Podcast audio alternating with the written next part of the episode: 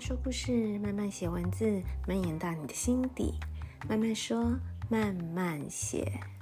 如果用 KKBOX 听，可以听到更完整的内容哦。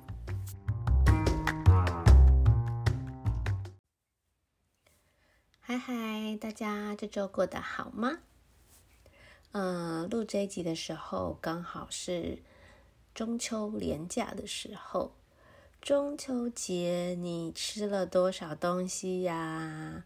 是不是吃了很多颗月饼、蛋黄酥，还有烤肉聚餐？是不是一拖接着一拖呢？我就觉得，嗯，刚好中秋节嘛，就来做一个应景的主题，所以这一集我来分享一下减肥的经验。你有没有因为中秋节胖了几公斤啊？每逢佳节胖十斤，有没有印证在你身上？如果有的话，赶快动起来，赶快趁着假期结束，想办法把身上的脂肪甩掉吧。嗯，今天聊这个减肥的主题呢，我相信是有很多人，就是这一生，尤其很多女孩子。这一生一直在跟自自己的体重对抗，总是希望可以再少个两公斤，可以让穿衣服看起来更好看。那当然也有一些人是为了健康等等的，然后可能很多人试过各种方式。那我就想来分享一下我自己的减肥路程。嗯，我先说说我自己哦，我其实。从小我就算是一个还蛮瘦的，我不是一个胖的胖的体质啊。嗯，我当然也不是那种纸片人，可是我其实一直到大学以前，我都是属于嗯那种看起来算是很瘦的的那种小孩的样子。然后上了大学，尤其是考上大学的那知道考上大学，就整个人就是已经。放飞自我，然后我我记得我第一次就是有有发胖的那个倾向，那个征兆的时候是就是在那个月，我一下把自己吃的好好胖，但是真的说很胖，其实是跟较早的之前比嘛。然后我就我还记得我到了 大学以后，因为我们班就只有三个女生，然后大家可能就会用一些绰号去取名。那我那时候我就脸，我本来就是圆脸的，然后在当当时那个暑假，我把自己吃得很胖，所以呢，大家就把我取名叫“霸王”。但老实说，你现在回头看，我当时根本没有超过五十公斤。但是当时啊、我的身高是一五八，嗯，五十公斤当然也是不瘦，但但是在当时就觉得自己好胖哦，整个脸都是圆的，因为毕毕竟年轻的时候。就是比较还有一点 baby fat，所以整个看起来就觉得很胖，然后我就一直觉得自己肉肉的，但是后来当然就有让自己稍微瘦下来，那我的体重一直都是维持在不超过五十，但是永远都觉得可不可以回到以前瘦瘦的时候是四十五以下的这个体重呢？然后从所以从以前我就。一直很想要减肥，想尽各种方式减肥，但我非常懒惰，我其实不太爱运动，然后就几嗯各种什么蔬菜汤啊，应该有，我不知道大家有没有跟我一样经验，什么七日蔬菜汤，就是一锅汤里面煮各式各样的青菜，然后就你就每天就是喝那个汤，然后搭配一些什么吃什么，今天叫你要吃香蕉，一片吐司什么的，有一个七日蔬菜汤蔬菜汤那个食谱。就印象很深刻，我们家三个女生，我妹、我妈跟我，们 三个，就是都很想要瘦瘦一点，瘦一点，我们一起吃那个蔬菜汤，然后再来也会想要去那种，嗯、我年轻的时候，小时候就会有很流行什么妹登峰，然后就是你就会觉得那到底都在那里面做什么？就很好奇，好想去哦，他们怎么都可以，好像一进去就可以减。几公斤好像都很轻松，也很好奇。但我们当然年轻时候没有钱呢，不可能去。然后其实我就一直维持。其实我老实说，现在很中肯的说，我其实以前一直都不算胖，只是总是觉得嗯大腿有点粗，手臂好像有点肉，永远就对自己不满意嘛，所以永远都是采取各种奇奇怪怪的减肥方式。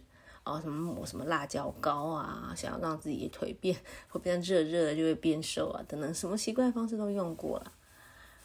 后来其实我真正到我觉得就是才是在面对自己的体态的是呃哦对了，大概我后来去我还没到台中开店之前。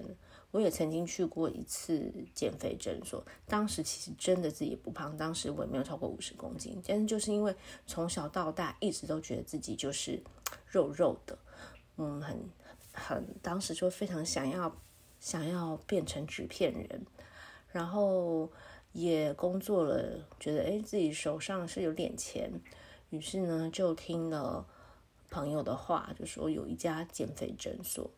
那那我就觉得，诊所啊，所以是医生是会检查你的身体等等，所以他可以相信医生开的药嘛。那我当时去的时候，其实那个医生就是每周每周会开始，你这周要开要给你吃的药，其实最最最关键就是里面有某一颗药，它是会促进你新陈代谢提高的。那当然，你新陈代谢提高，你的。脂肪啊等等的燃烧都会，我们都知道变胖有的时候，尤其人年纪越大，为什么？因为以前吃这么多不会胖，为什么现在就很容易发胖？就是因为你的基础代谢降低了嘛。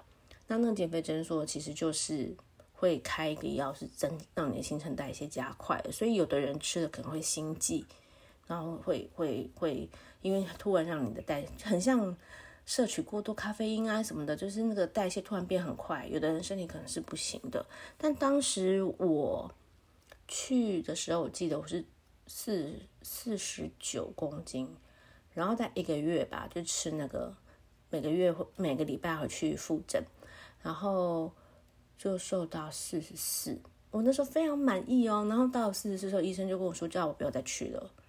他说，因为我不是。我不是什么演艺人员啊、模特儿啊什么的，那些他们可能就会要要求非常极极致极致，一点点肌肉都没有，很瘦很瘦，就是镜头上看起来才会刚刚好，但本人就会其实过瘦。但我不是这种职业的，他觉得四十四对我的身高怎么来说都已经是就可以了，不应该再瘦了。然后这就是我那次。呃，去过一个减肥诊所的经验，但那次瘦下来，除了我自己以外，我其他的朋友、身边的亲友，甚至我还有收到呃同事，就是以前同公司的同事，但是可能没有那么熟，但他还特别发了一封 email 来跟我说，他们说的是类似的话，就是说，哦，你真的变瘦了，可是我真的觉得你以前那样其实还比较好看，然后很多都觉得那时候瘦太快。然后呢，整个脸都凹下去，反而变老了。但当时的我根本我不听，我不听，我就觉得我现在哇，四十四，超瘦，穿什么衣服都好看，瘦巴巴的。虽然别人觉得瘦巴巴，但我觉得这就是我要的，我就是想要这么瘦这样。然后其实这样子的体重，呃，没有在吃药之后，但是其实当时我觉得培养了一个。吃食物、挑食物的一个能力，你大概就会知道哦，什么东西的热量。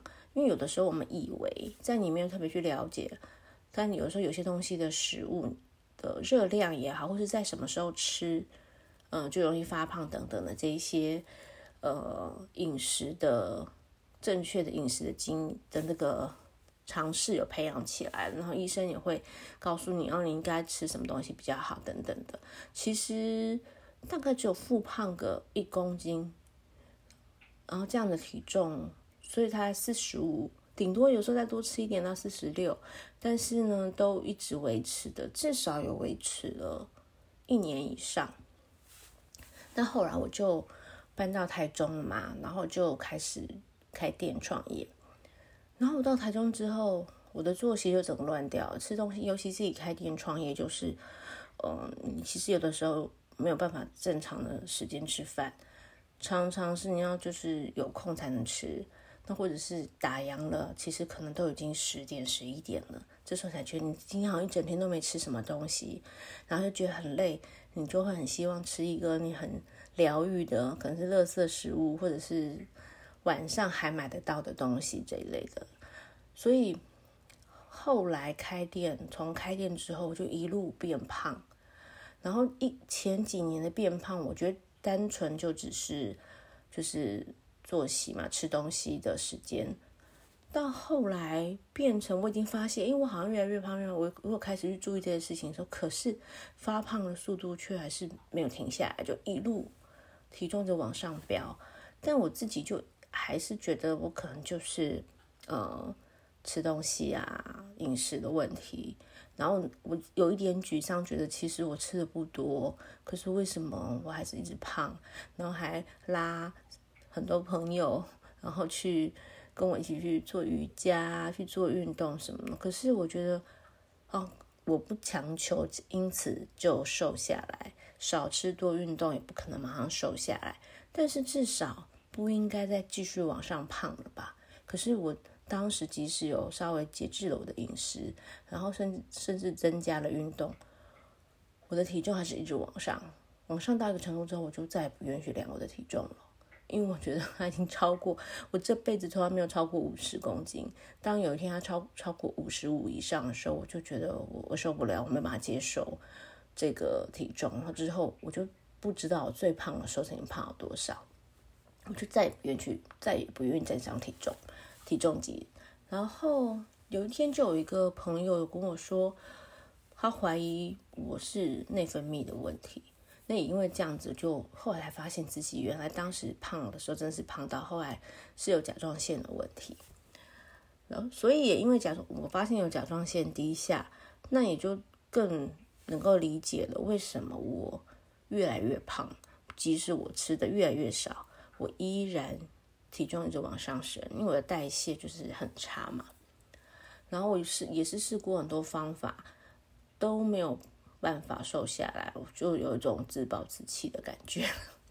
然后接着我就突然看到了一个一个饮食方式叫生酮，然后我就觉得哎呀，死马当活马医吧。然后我就尝试的生酮饮食。其实生酮饮食对我来说是有效的。然后生酮饮食也是一个很特别的过程。呃，我不知道，应该生酮饮食其实可能蛮多人接触过了。但如果有人没有试过，我可以跟在这里可以跟大家聊一下生酮的饮食的这个过程哦。那生酮饮食它跟我们一，它就是认为我们的热量还有等等整个代谢的循环，呃，原来都是走碳水化合物嘛，糖类啊等等，然后储变成呃储存成脂肪，然后当你要用用到热量的时候，它再去。燃烧你的脂肪，然后呢，再去变成热量。可是这个过程，他们觉得是这个呃转换热量过程中间非常曲折。我现在讲白话，我不讲那些很专有名词，讲白话就是这个转换过程太过曲折。可是如果你跳到生酮的这个这个另外一种运用热量的方式，它等于是直接去拿取。拿取脂肪，然后变成热量；拿取油脂变成热量，它是很快的去运用这个热量的，然后也比较不容易。就是像如果是原来碳水化合物的，它没办法从你原来身上的脂肪变成你需要的热量的时候，那你就是肚子饿嘛，那你就是在吃嘛。所以呢，你你没有，你还是没有消耗掉你原来身上的脂肪，你反而是还是要靠你吃进去的这些食物嘛。大致上这个原理，但它其实有很多细节，还要去查。然后我我生酮的感受是，嗯、它蛮奇妙，在一开始会有一个要入入到生酮的那个状态的时候，大概前面有看人，可能是三天到一周。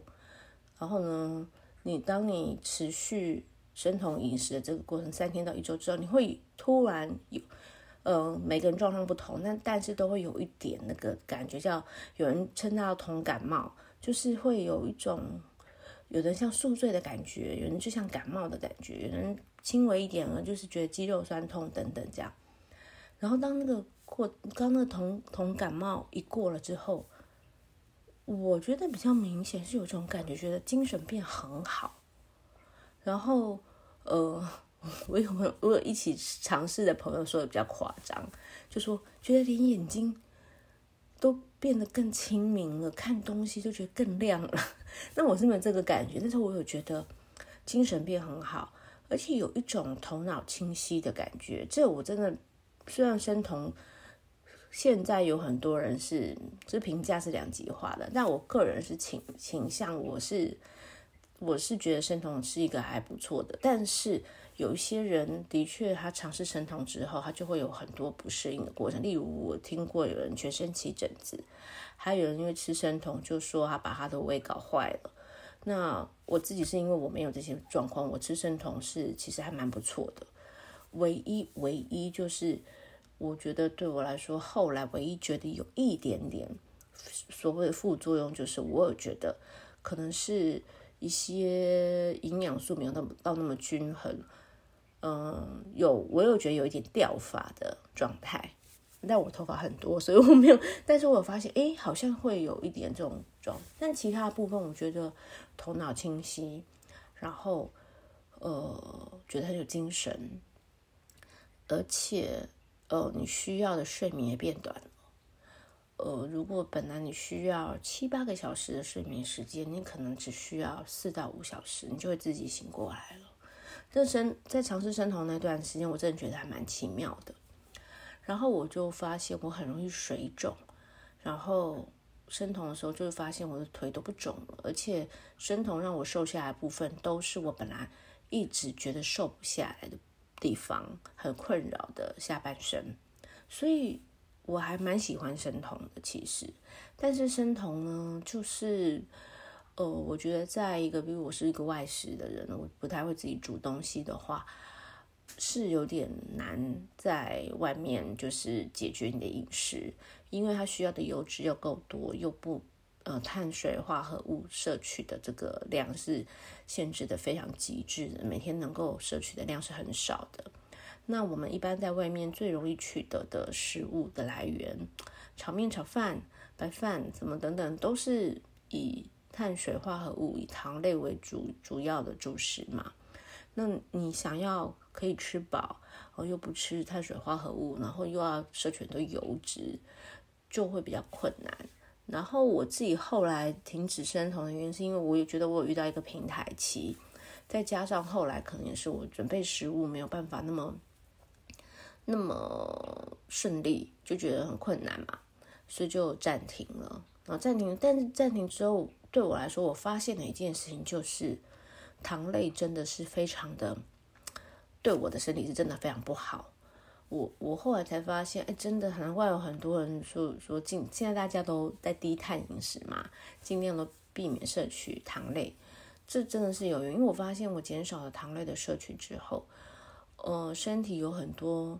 你可能本来没有发现的很慢性的发炎，例如我觉得水肿就可能是，还有一些就是一些小地方，你会觉得本来它原来是有在你不清你不知道，然后但它其实你的身体里面是有些小小的炎症，就是发炎，然后导致呃一些小问题，但是呢，我减少碳水化合物之后，我就觉得。整个人很轻松，所以即使我生酮后来没有继续做生酮饮食，我还是就从那之后就就养成了尽量不吃碳水化合物，尽量减少糖类的摄取。然后我觉得我只要有时候嘴馋。很还是有时候会很喜欢，我是喜欢吃面的人，有时候就还是会很想要吃个面什么的时候，那吃了之后真的我就会蛮明显感可以感觉到身体就不太舒服，所以当日后我想要在吃碳水化合物的时候，我只要想到那个让我身体不舒服的感觉，其实就会减少那个欲望。那我就觉得吃蔬菜、吃肉、吃海鲜都让我觉得很舒服。那。即使我不想要想没有再持续像生酮那么严苛的，因为还还要摄取很多油脂嘛，嗯，我还是觉得，嗯，我好像找到了适合自己的饮食。那生酮呢？因为我不是说我都不量体重嘛。那生酮那一阵子我还是没有量体重，可是我从我的体态上可以很明显的，大家也都看得出来，就瘦了不少。我相信可能有瘦个五公斤吧，但我就一直卡在这里了，然后就没有再继续瘦下来，还是离离我呃理想的体重差很多。好，我们这边再休息一下哦。欢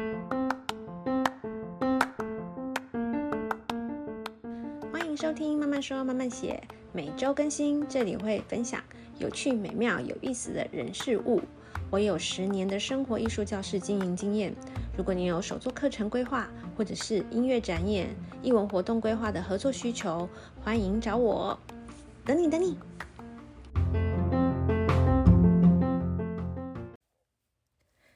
休息前，我们聊到了生酮饮食嘛。那虽然后来我一直尽量让自己维持在就是避免碳水化合物这件事情，然后就是主要蔬呃摄取的是蔬菜、海鲜、肉，然后但是后来我又遇到一个 生活的变化，就是嗯，第一是我生酮减下来之后。但我其实是我的，我觉得我看起来还是胖的。就虽然减了五公斤，有可能我猜测啊，因为后来嗯好，我后来呃真正的站上体重计，就是我我等一下要说的是我这一次算是减肥成成功，也因为我下定了决心，我必须面对我的体重，我这一次才是有站上体重计，所以在呃我看到最巅峰的数字是六十几公斤，那。生酮那个时候，我相信也可能是可能减到了五，或许当时有瘦了五公斤，或许到了五十五十几，还是五十，搞不好是五十七八，因为没有量不知道。但是五以一五八，然后如果我是五十七、五十八公斤的，看起来还是胖的。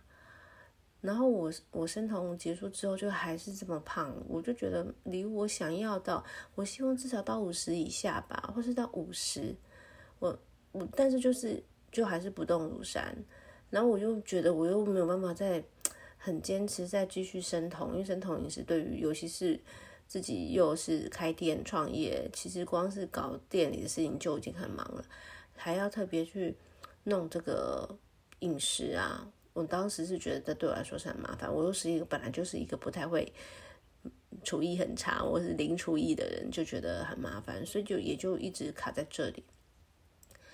然后我后来就搬去上海了嘛。那我去上海之后呢，呃，因为我就没有收入了，我是有做是有微商，但微商的收入，我觉得嗯也不算，就是当时不能不算是能完全完全的。呃，就是 cover 我自己想要的呃生活品质的那呃，所以就我先生可能就是会给我一些生活费什么的。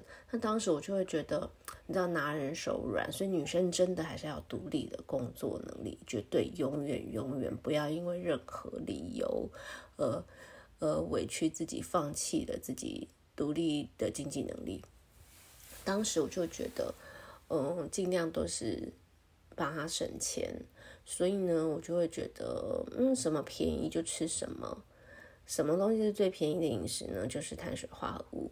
所以呢，我到了上海之后，我又开始觉得，嗯，这个便宜，尤其在上海，其实啊，老实说，嗯，像，嗯、呃，我觉得在台湾的好处是你，你买到什么食物，大部分来说都还蛮是真材实料的东西。那在大陆你很容易买到的，诶，这是真的牛肉吗？这是真的猪肉吗？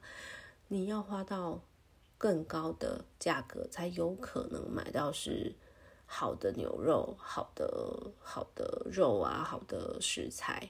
所以当时对我来说，要摄取优质的蛋白质来说，我觉得，呃，就是非常昂贵。而这个昂贵又不是花我自己钱的时候，我会觉得非常痛苦。这样，那。结果我就觉得我好像又变胖了，然后这时我就注意到了，嗯，我今天只是要讲方法，但是我没有要 推销任何品牌哦。那当然，如果你们听了之后有兴趣，你们可以再私下来问我。那我今天都不会提到任何品牌。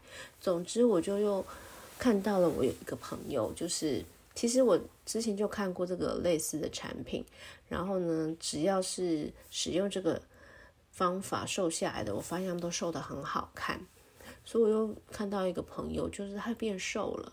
然后他就瘦得非常匀称，好看，也不会有脸凹或显老的那些。我就私下问他说：“你是不是透过什么什么方法减肥的？”那其实就是某一种营养辅助品。那那个营养辅助品再搭配，当然饮食还是很重要。其实真的运动不会瘦，所有的身材都是吃出来的。人家不是会说七分吃三分练吗？运动。呃，是有可能可以提高你的代谢。如果你很胖很胖，然后你想要靠运动瘦下来，非常困难，尤其那运动量会很大，那你日后就要一直维持那样的运动量。我觉得这是有点，老实讲是有点不切实际的。可是当然你在减肥的时候，是你有一个运动的习惯，它是可以帮助你呃提高你的代谢，你可能会瘦得比较快。但是你想要单单靠运动瘦下来，我觉得是非常困难。大部分还是靠饮食。那当然，运动会让你线条更漂亮，但你真的不可能因为哦，你做很多很多运动然后瘦下来，有可能，但是你就要永远永远。如果你是一一天上健身房三个小时，然后消耗掉那么多热量瘦下来的，你有可能每天每天以后永远都维持去健身房三小时吗？这是不太实际的嘛。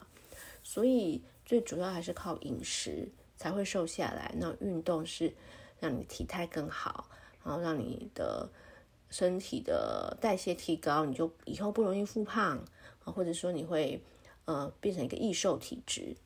所以运动是是长期的帮助你的打改造你的体质，然后让但是不可能靠运动瘦下来嘛。那我就看我就看到我的朋友。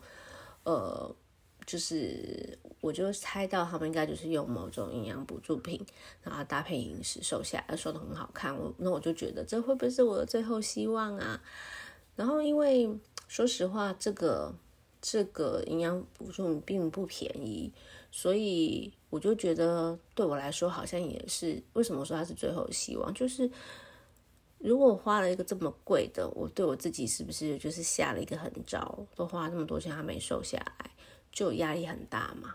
所以我就觉得这好像可也是一个就是一个动力吧。所以我就尝试了这个。那其实饮食部分也也是不谋而合，也就是也就是尽量吃优质蛋白质跟。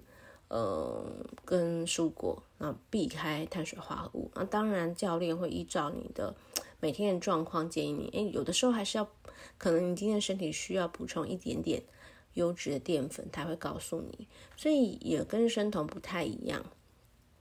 然后我就我就开始这样子的饮食，跟搭配那个营养补助品之后，我就瘦下来了。而且更妙的是。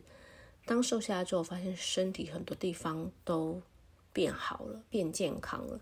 我之前曾经，呃，我左边的这个肩膀啊，有一阵子都举不起来。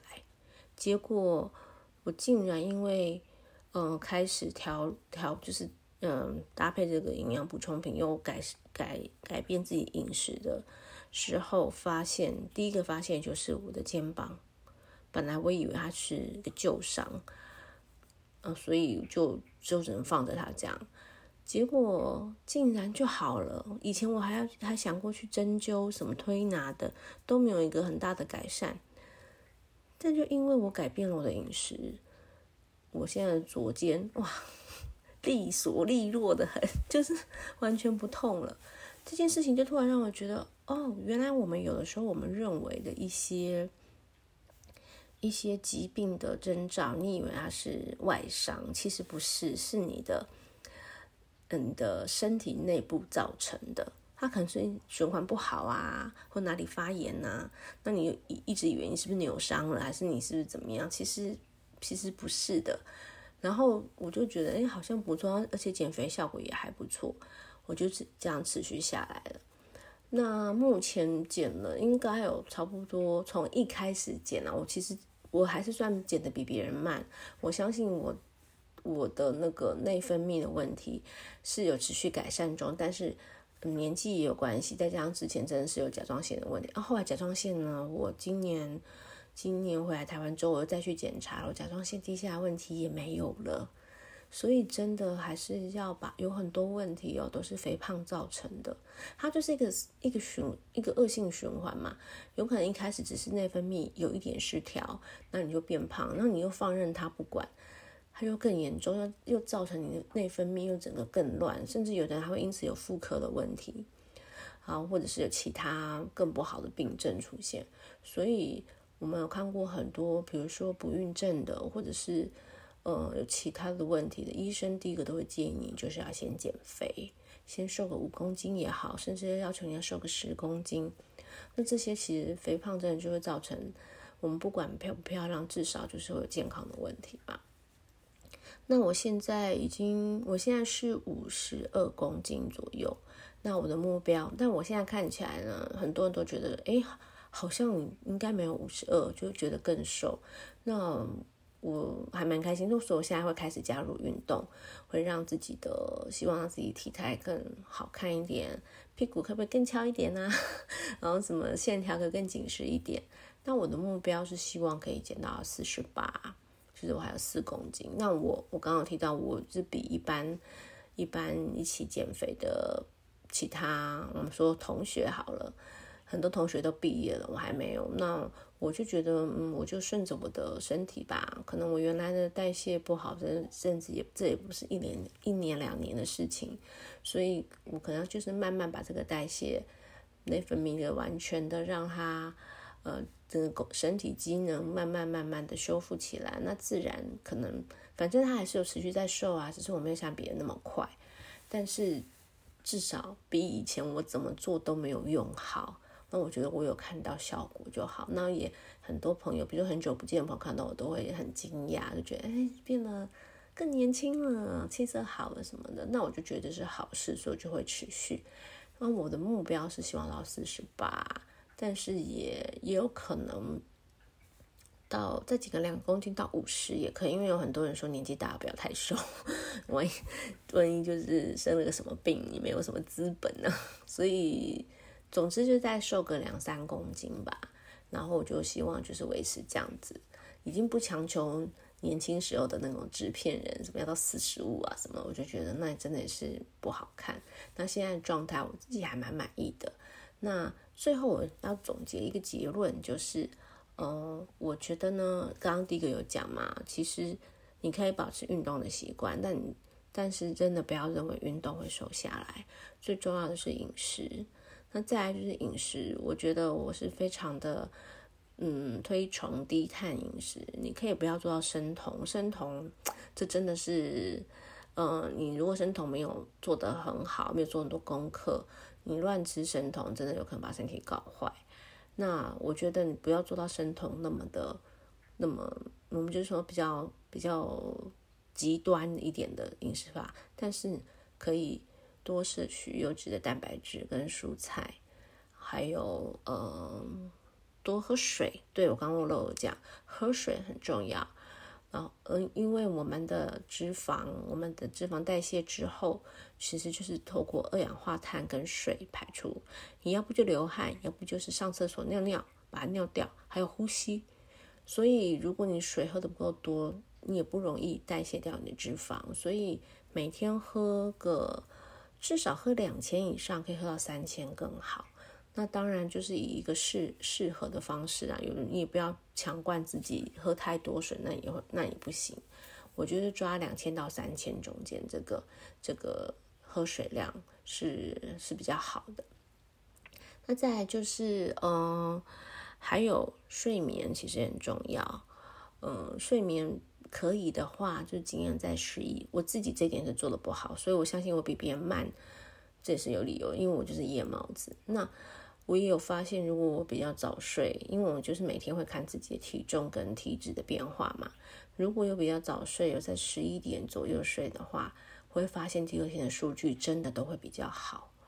然后所以你可以比较早睡，然后呃，因为睡觉呢，因为会会分泌叫瘦体素的，那这样子你就睡觉的时候可能早点睡觉，然后你的瘦体素分泌，你就会睡觉都可以变瘦，那不是很好吗？那再来还有一个就是要保持心情好。呃，这也是因因为大家也知道，我从上海回来的时候，其实前一阵情绪都不是很好嘛，那会烦恼狗的事情，烦恼一些哎，就是解决不了的一些事情。嗯，我就发现，呃，睡眠跟情绪的问题是我减肥卡关很重要的两个因素。那如果我排除了这些因素，我的我的数据就会变好一点。例如，呃，我常常发现，我如果去跟朋友聊天，可能不知聊什么，就打屁聊天，然后很开心，聊得很开心，嘻嘻哈哈。第二天数据就会很好。可是如果你一直很苦恼某件事情，压力，例如我之前会会这样子，内分泌失调，突然变胖，变很就是无变胖，一路往上都没有办法停下来，就是因为压力导致甲状腺的问题嘛。所以压力就是会导致我们容易导致肥胖啊，所以你能够让自己的心情保持好，所以饮食、运动、喝水、睡觉跟刚刚说什么？心情好，好，这五个非常重要。那当然，我自己是因为我自己已经胖到一个状态了嘛。那如果你只是想要，哎，瘦个一两公斤，你没有要很。借由其他的什么营养补助品的话，我觉得这五点是你可以参考的。然后我自己是还需要透过一，就是我刚刚讲，我是要透过，我是要补充一些营养补充品，然后让自己变瘦的。然后当然，嗯、我觉得就算你真的，嗯、不是所谓的标准体重，我觉得还是你自己自己喜欢自己最重要。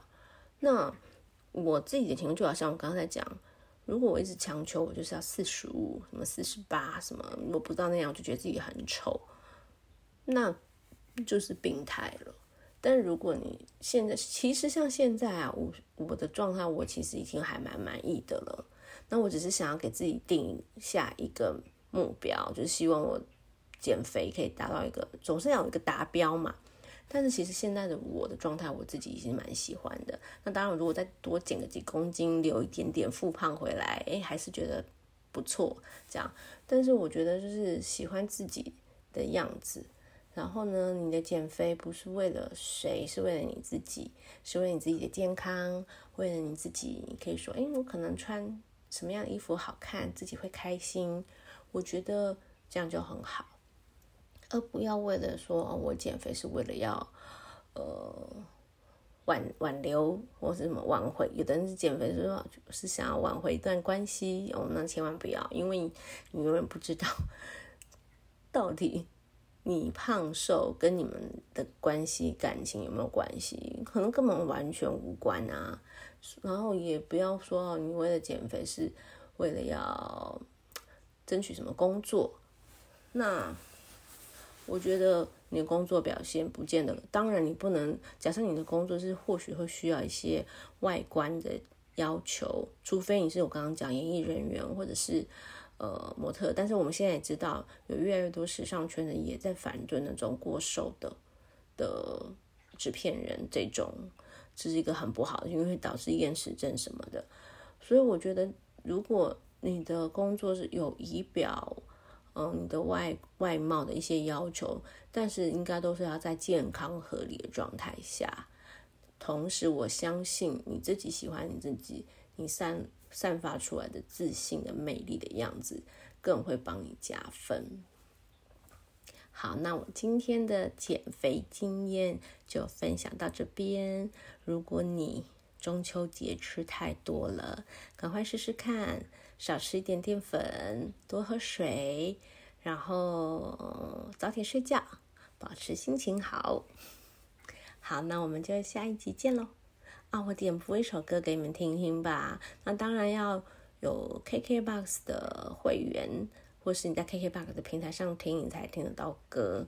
那其他的没关系，那我们就呃跳过这首歌，下次见。好，那我们下一期见，拜拜。